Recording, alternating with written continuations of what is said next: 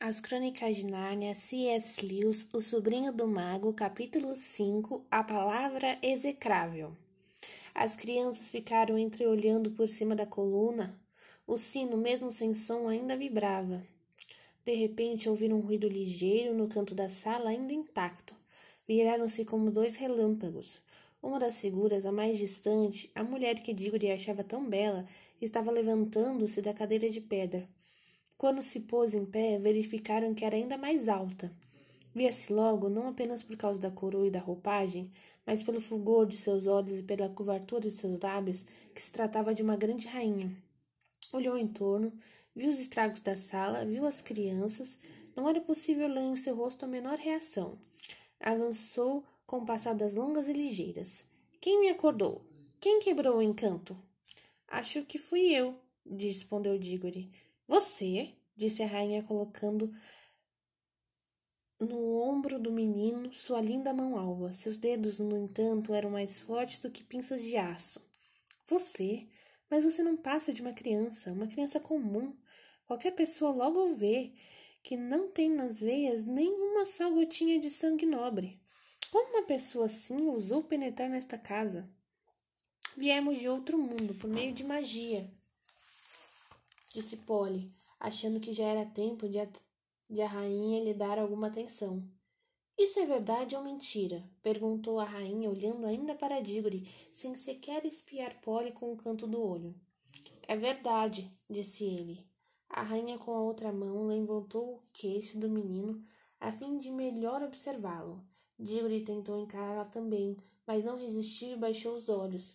Havia nos olhos dela alguma coisa que o sobrepujava, mesmo depois que examinou durante um minuto, soltou-lhe o queixo e disse: Não tem nada de feiticeiro, não tem a marca.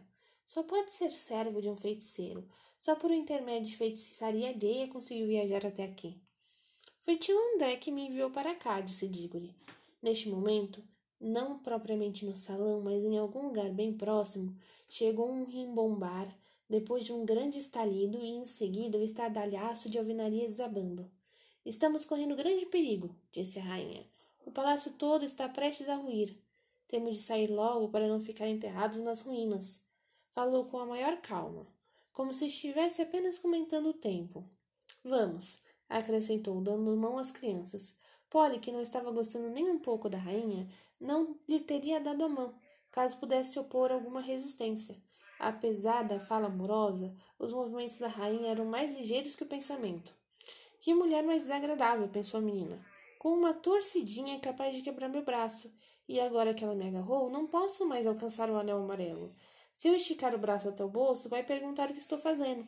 Aconteça o que acontecer, não podemos revelar nada sobre os anéis. Espero também que Diggory tenha o bom senso de manter o bico calado. Seria ótimo se eu pudesse falar com ele a sós por um segundo. A rainha os conduziu por um comprido corredor passando depois por um labirinto de salas, escadarias e pátios. Com frequência ainda ouviam pedaços do palácio desabando, às vezes pertinho deles. Um arco enorme despencou com um estrépito longo que haviam passado por debaixo dele. Tinha de apertar o passo para acompanhar a rainha, mas ela não mostrava o menor sinal de medo. Digoria pensando, que mulher mais corajosa e como é forte. É isso que eu chamo de uma rainha. Tomara que ela nos conte a história deste lugar. Enquanto andavam ou corriam, ela ia dando algumas informações. Esta é a entrada do calabouço. Esta passagem conduz à principal câmara de torturas. Esse é um antigo salão de banquetes, onde meu bisavô recebeu setecentos convidados e matou a todos antes que terminassem de beber. Tinham ideias subversivas. Chegaram por fim a um salão mais amplo e mais grandioso que os demais. Pelas suas dimensões e portas enormes, Gigori achou que finalmente haviam atingido a entrada principal. No que estava completamente certo. As portas eram negras de doer, de ébano ou de algum material preto que não existe em nosso mundo. Estavam trancadas com barras enormes. São muitas, são muito altas que não podiam ser alcançadas e todas pesadas demais para serem erguidas. A rainha soltou a mão do menino, ergueu o braço as portas altas e pesadíssimas tremeram por um instante como se fossem de seda, esborraram pelo no chão, onde só ficou um monte de pó. Fio-fio! assobiou Diggory. Terá o mestre feiticeiro seu tio poder igual ao meu? Perguntou a rainha, segurando outra vez com energia mão de Diggory. Vou apurar isso mais tarde, mas não se esqueçam do que viram. É o que acontece com as pessoas que barram meu caminho. Uma luz muito intensa para aquele mundo invadia o pórtico sem porta. Não se sentiram nada surpresos quando foram conduzidos para o ar livre. O vento era frio, mas ainda assim tinha algo de rançoso. Encontrava-se em um alto terraço, do qual se avistava uma vasta e extensa paisagem lá embaixo. Na linha do horizonte pousava um enorme sol vermelho, muito maior que o nosso. Gigori percebeu que também era bem mais velho que o nosso. Um sol no fim da vida, já cansado de olhar para aquele mundo. À esquerda do sol, mais ao alto, havia uma única estrela enorme e reluzente eram as duas coisas visíveis no céu escuro e desolado.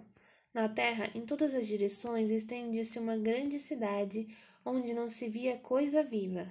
Os templos todos, as torres, os palácios, as pirâmides, as pontes projetavam longas sombras e lúgubres, e lúgubres à luz daquele sol murcho.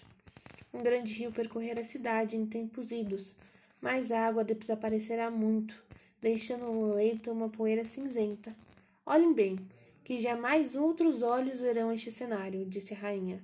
Aqui foi Charme, a metrópole, a cidade dos reis dos reis, o assombro do mundo, de todos os mundos, talvez. Seu tio governa uma cidade grandiosa como esta, menino? Não, respondeu Diggory. Já ia explicar que seu tio não governava coisa nenhuma, mas a rainha prosseguiu. Está em silêncio agora.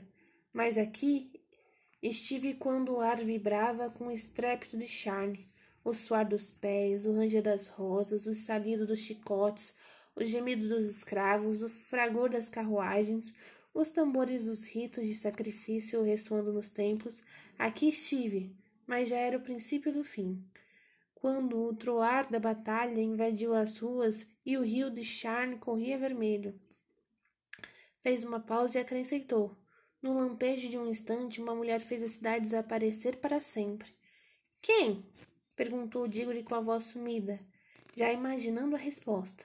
Eu, respondeu a rainha. Eu, Jades, a última rainha, mas a rainha do mundo. As duas crianças ficaram caladas, tiritando no vento frio. Foi culpa de minha irmã, prosseguiu a rainha. Levou-me a isso, que a maldição de todos os poderes repouse sobre ela eternamente. Eu estava decidida a fazer a paz a qualquer momento. Sim, e também estava decidida a poupar-lhe a vida desde que me entregasse o trono. Mas ela não quis. Seu orgulho destruiu o mundo todo. Mesmo depois de ter começado a guerra, firmou-se o juramento solene de que ninguém se utilizaria de magia. Quando ela quebrou o juramento, que me restava fazer? Desvairada, como se ela ignorasse que eu possuía mais poderes que ela. Não importava também que eu possuía o segredo da palavra execrável. Tinha pensado, sempre foi uma fraca de espírito, que eu não usaria o meu poder final? Qual era? perguntou Diggory. O segredo de todos os segredos. Sempre foi de conhecimento dos grandes reis de nossa raça, que existia uma palavra, a qual, se pronunciada com as cerimônias adequadas, destruiria todas as coisas vivas, menos a pessoa que a pronunciasse. Os antigos reis, entretanto, eram débeis ou compassivos e comprometeram a si mesmos e a todos os que sucederam com grandes juramentos de jamais nem mesmo buscar a ciência dessa palavra. Mas eu tomei a ciência dela num lugar secreto e paguei um erro e paguei um terrível preço por isso. Não usei até que fui forçado a fazê-lo. Lutei desesperadamente para substituí-la por todos os outros meios. Derramei como água o sangue dos meus exércitos. Monstro! resmungou Polly. A última grande batalha, continuou a rainha, raivou por três dias aqui, no coração de Charne. Durante três dias eu a contemplei deste mesmo local. Só me utilizei da solução final depois que estrombaram meus últimos soldados. Quando a mulher maldita, minha irmã, a testa dos rebeldes, já subia aquelas imensas escadarias que vão ao centro da cidade ao terraço. Esperei que estivéssemos bem próximas e pudéssemos distinguir nossas fisionomias, ficando seus horríveis olhos perversos em cima de mim. Disse-me ela: Vitória! Sim, disse-lhe eu, Vitória, mas não sua. Então pronunciei a palavra execrável. Um momento depois, era eu, sob o sol, a única criatura viva.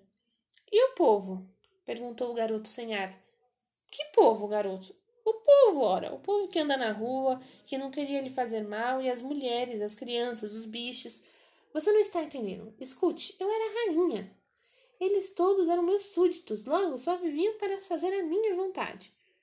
Coitados, disse Diggory. Por um momento me esqueci de você não passa de um menino plebeu. Como iria entender razões de Estado? Precisa aprender uma coisa, criança. O que talvez seja errado para você ou para qualquer outra pessoa comum, não é errado para uma rainha como eu. A responsabilidade do mundo pesa sobre os nossos ombros.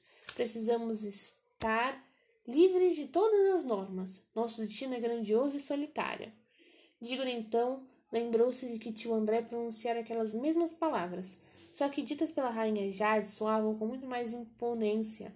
Talvez porque seu tio não fosse uma criatura de dois metros de altura nem fosse estonteanamente belo. Que a senhora fez depois? perguntou. Já havia lançado intensas magias na sala onde se assentaram as imagens de meus antepassados. A, e a força desse encantamento é para que eu deveria dormir entre eles, como uma estátua.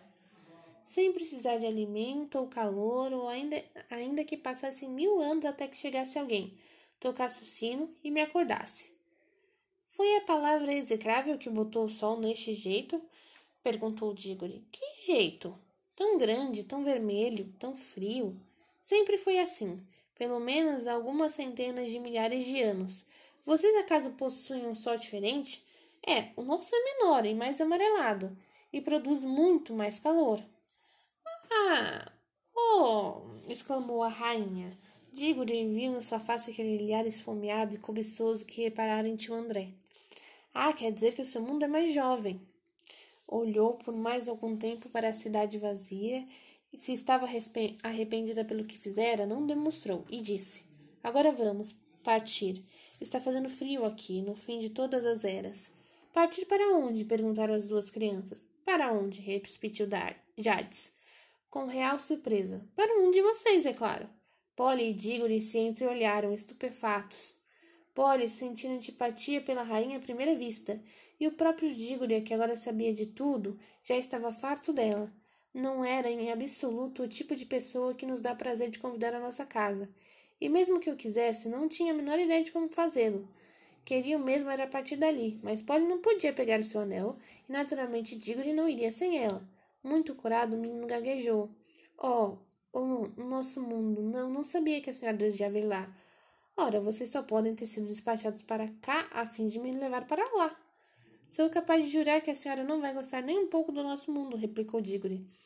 Não é lugar para ela, não acha, Polly? É monótono. Não tem nada para se ver. Não tem mesmo. Tem muita coisa para se ver. Terá muita coisa para se ver depois que eu assumir o governo. Foi o comentário da rainha. Oh, mas não dá, disse Diggory. Também não é assim. Eles não vão deixar a senhora entrar, sabe? A rainha sorriu com desprezo. Grandes reis, inúmeros, pensaram que poderiam enfrentar a casa de Charme. Caíram todos, e até seus nomes foram esquecidos. Jovem insensato, não percebe com a minha beleza e a minha magia terei todo o seu mundo aos meus pés antes de um ano? Prepare seu encantamento e leve-me imediatamente para lá. É deslascar, disse Diggory a Polly. Talvez cessei por seu tio, disse Jades. Mas caso ele me preste as honras devidas, poderá continuar a vida e o, com o trono. Não vou destruí-lo. Deve ser um grande feiticeiro, já que descobriu como enviá-lo até aqui. Ele é rei do mundo todo ou de só uma parte? Não, não é rei de coisa nenhuma, respondeu Diggory. Mentira sua. A magia e o sangue real andam sempre juntos. Alguém já ouviu falar de gente comum que conhecesse feitiçaria? Não adianta mentir para mim. Eu posso ver a verdade. Seu tio é o grande rei e grande mago do seu mundo.